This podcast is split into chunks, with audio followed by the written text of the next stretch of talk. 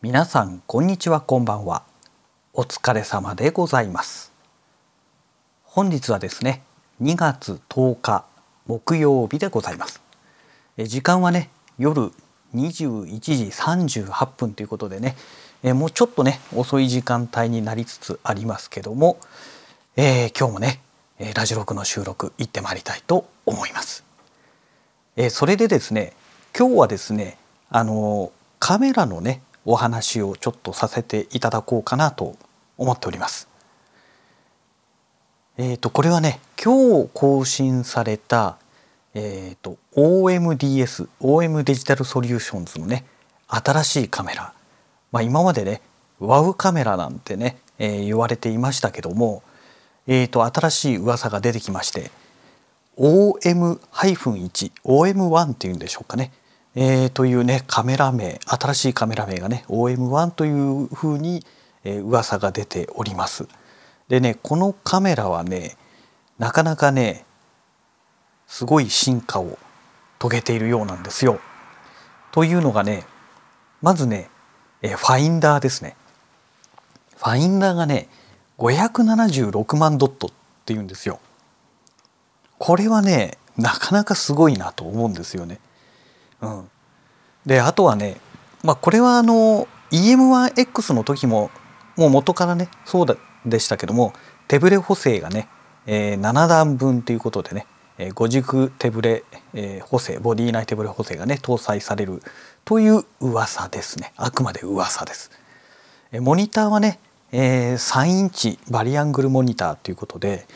まあ、3インチだからちょっとどうなんだろうちっちゃいかなとは思うんですけどもまあねカメラのボディを見たらまあそんなもんなのかなというとこでしょうかね。うん、でまあバリアングルですから EM1X の時もねバリアングルモニターでしたけどもまあ動画を考えたらねやっぱりバリアングルの方がいいんでしょうけども写真を撮るカメラとして見た時はねバリアングルはね結構使いにくいんですよ。ね。あのー、写真だけを考えたらチルト液晶の方がねやっぱり使いやすいですよね。あの何て言うんでしょうそのカメラのレンズと,、えーと、この目線がねちょっとずれるわけじゃないですか。これがねちょっとかったるいかなと。でバリアングルの場合、えーと、動画を撮る場合だとバリアングルじゃないと逆に見にくい部分もあってなんかねこの足して2で割ったようなまあ2で割らなくていいんですけどいいとこ取りみたいなねなんか方式が新しくね開発されるといいのにななんて個人的には思いますね。うん、それでね、えー、と今回この OM1 っていうね、えー、名称が噂の段階で出てきましたけどもこのカメラで気になる機能がね一つあるんですよね。これがねオートフォーカスの方の機能の中で出てきてるんですけどもまずねオートフォーカスそのものがねかなりまた改善されているらしいという噂ですね。えー、それにねプラスしてねアストロ追従っていう言葉がね出てきたんですよ。でねこのアストロ追従って何なのとまあアストロというぐらいですからもう天体だと思うんですよ。ね、で追従でしょ？天体アストロに追従するですからもう単純にこの言葉から連想するとペンタックスのアストロレーサーですよね。あのカメラは三脚に固定したまんま、ね、あとアストロレーサー設定してシャッターを押せば、まあ、30秒とか60秒とかねこのセンサーが勝手に動いてくれて、えー、地球のこの時点にね合わせて動いて綺麗な写真空のこの星のね、えー、成形写真とかそういったものがね、えー、撮れるというものではなかろうかということなわけですよ。ね実際どうなるのかちょっと何とも分かりませんけども、まあ、非常にねちょっとこれは楽しみだなと思ってね。であの私もねもともとねそのペンタックスのカメラ、まあ、今ねえ、1回買って売ってまた買って売ってっていうね2回買って売ってを繰り返したわけですけどもあのペンタックスのカメラを買った理由っていうのがもう単純にねアストロレーサーだったんですよ。天体の写真をね気軽に撮れるようになれたらいいなあアストロレーサーなんてこんなすごいものあるんだって言ってねペンタックスのカメラ買いましたのでただペンタックスの残念なところは一眼レフなんですよ。で私のようにねあの目の悪い人はね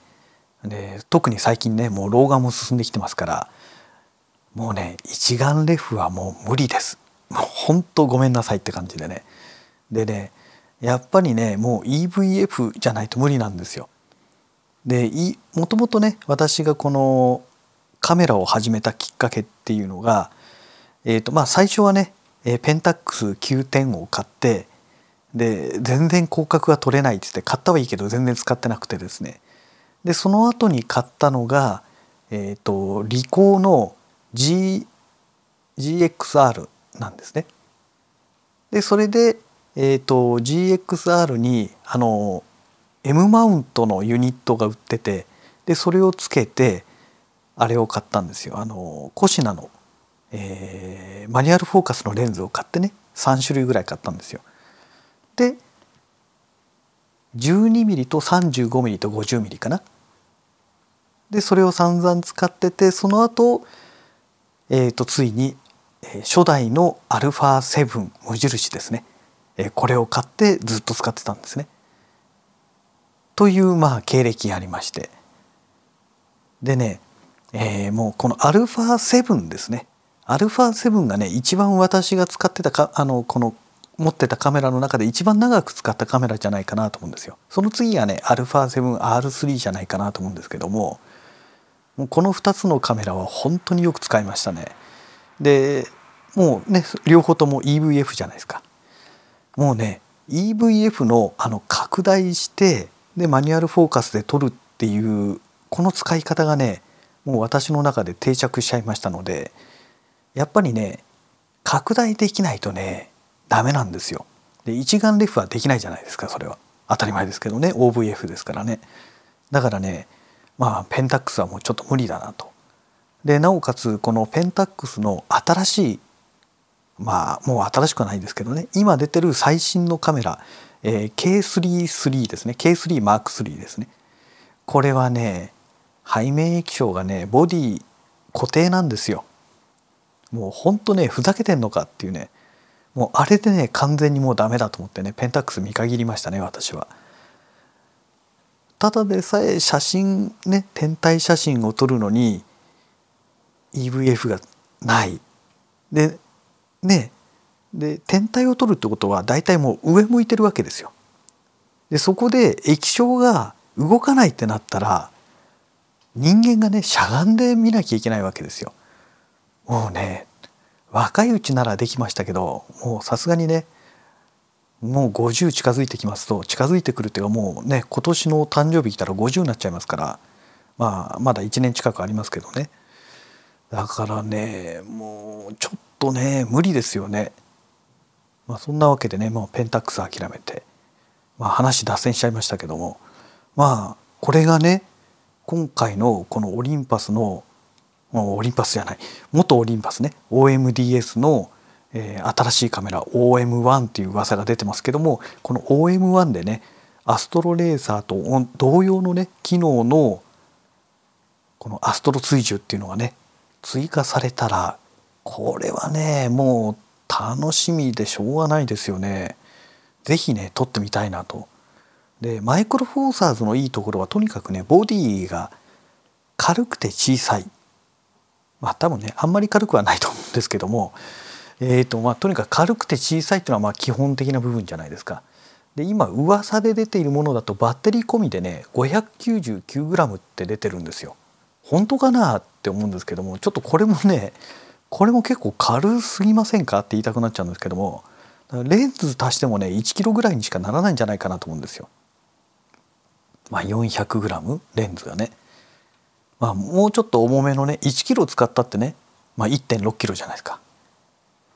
だからいやこれならねなんだろうまあ気軽にねパシャパシャ写真撮るっていうのもいいかなと。でそれこそあのスナップでね、えー、もうコンデジみたいに使いたいってなったらね中華製のなんかマニュアルフォーカスのねオートフォーカスじゃないマニュアルフォーカスの、えー、パンケーキレンズっぽいそんなにあの長さのないね、えー、レンズをつけてやればあの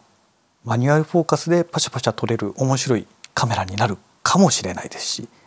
まあ、ただマイクロフォーサーズなんでね暗所には弱いでしょうからねまああんまり気軽にねパシャパシャ撮るのも難しいシーンが夕方とかね出てくるかもしれないですけども、まあ、そこはね、えー、このボディ内手ブレ補正が7段分、え、それからね今回のこの OM1 っていうねカメラはね、えー、まああくまでまだ噂の段階ですけどもクワッドベイヤー構造のセンサーを搭載しているであろうというね噂が出てるんですよね。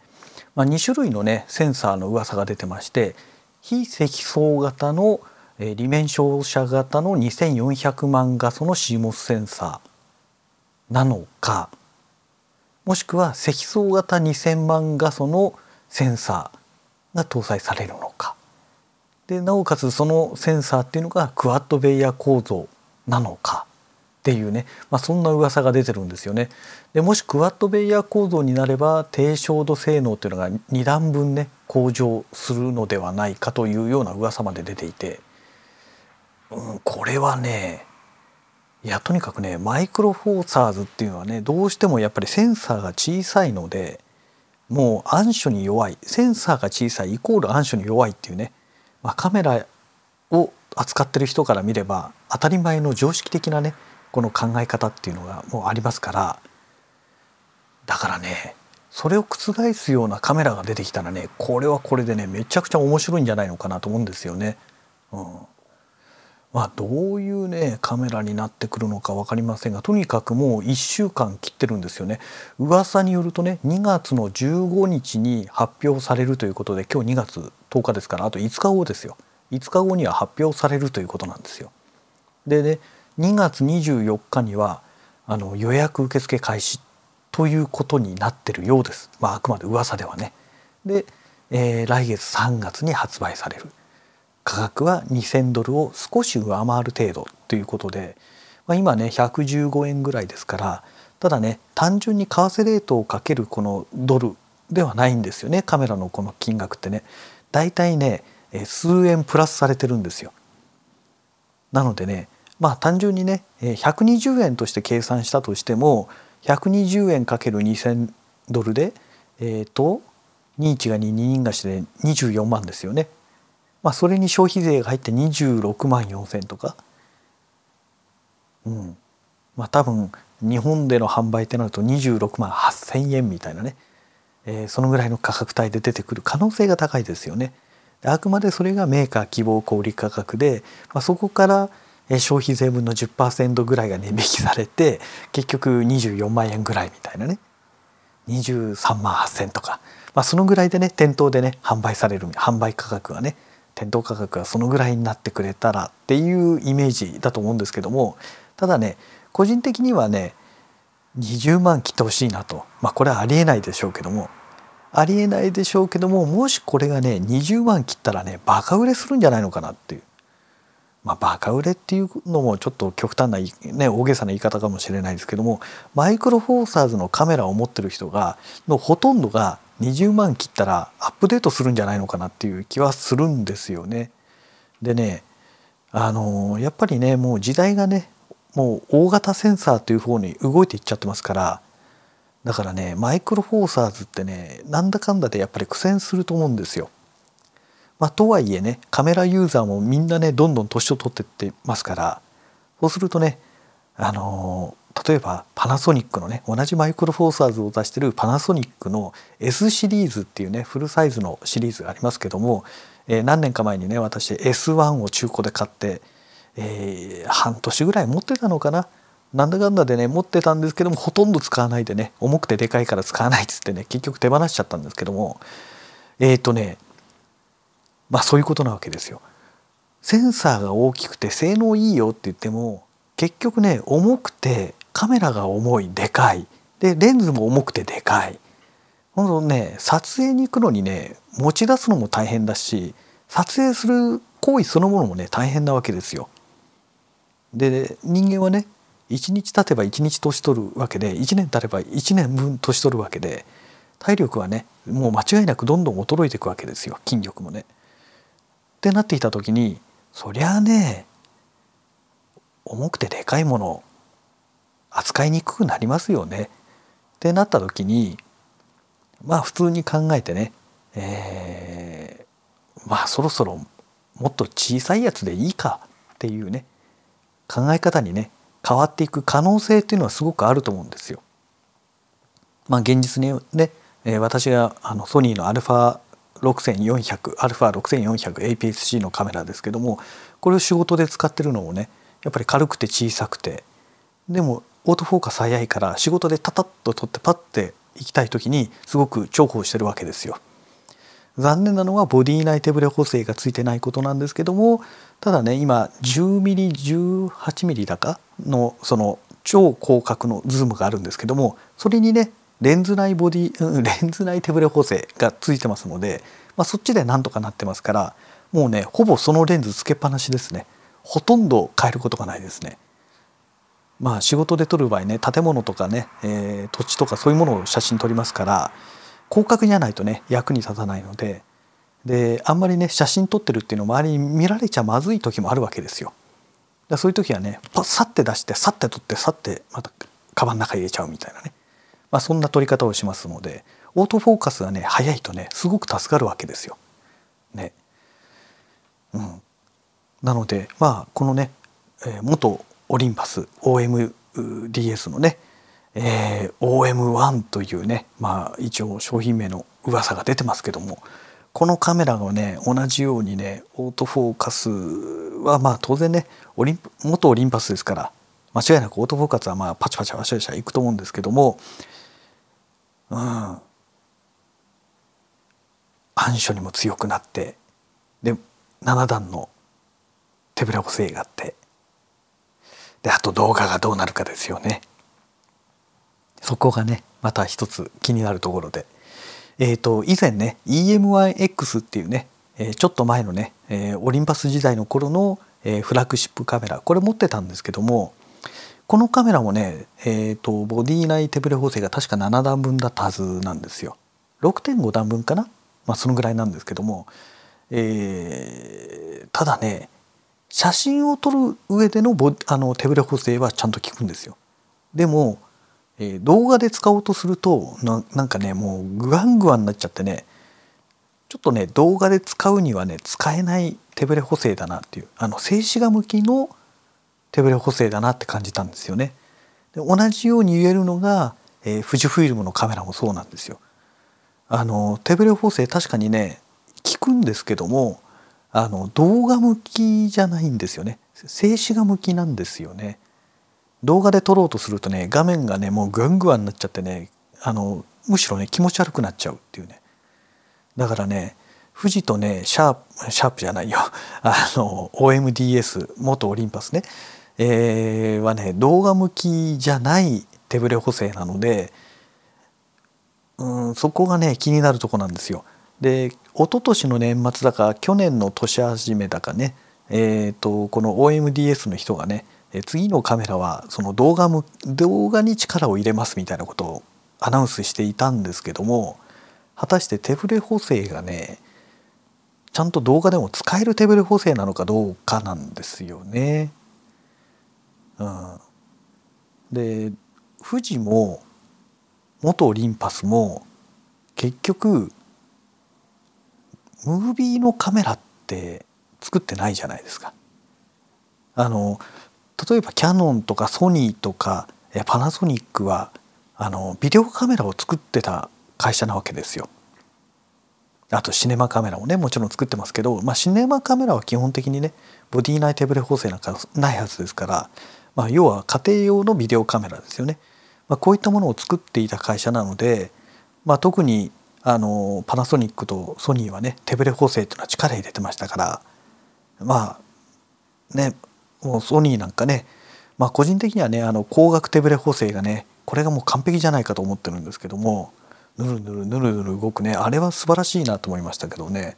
さすがにね写真を撮るカメラにあれを搭載するのはちょっと無理があるのかなという感じもしますけどもね、うん、まあでも動画を撮る上ではあれはねほんと素晴らしいなと思いましたけども、ね、そういうものを作っているので手ブレ補正というものに対してのその何て言うんですかねノウハウがねそれなりにあると思うんですよ。でも富士も元リンパスも動画向けのカメラっていうのは作ってないんですよね。だから手ブレ補正は作れてもそれはあくまで写真用なんですよね。今回この OM1 っていうね噂の新しいカメラが果たして動画向けの手ブレ補正になってるのかどうかそこがね気になるとこですよね。うん、でまあ今回ねこの OMDS の OM1 という新しいカメラの噂と同時に、まあ、これはもう以前からアナウンスされてるパナソニックの GH6 ですね。これがね今月の20何日？22日だっけな？なんかまあ20何日だかにね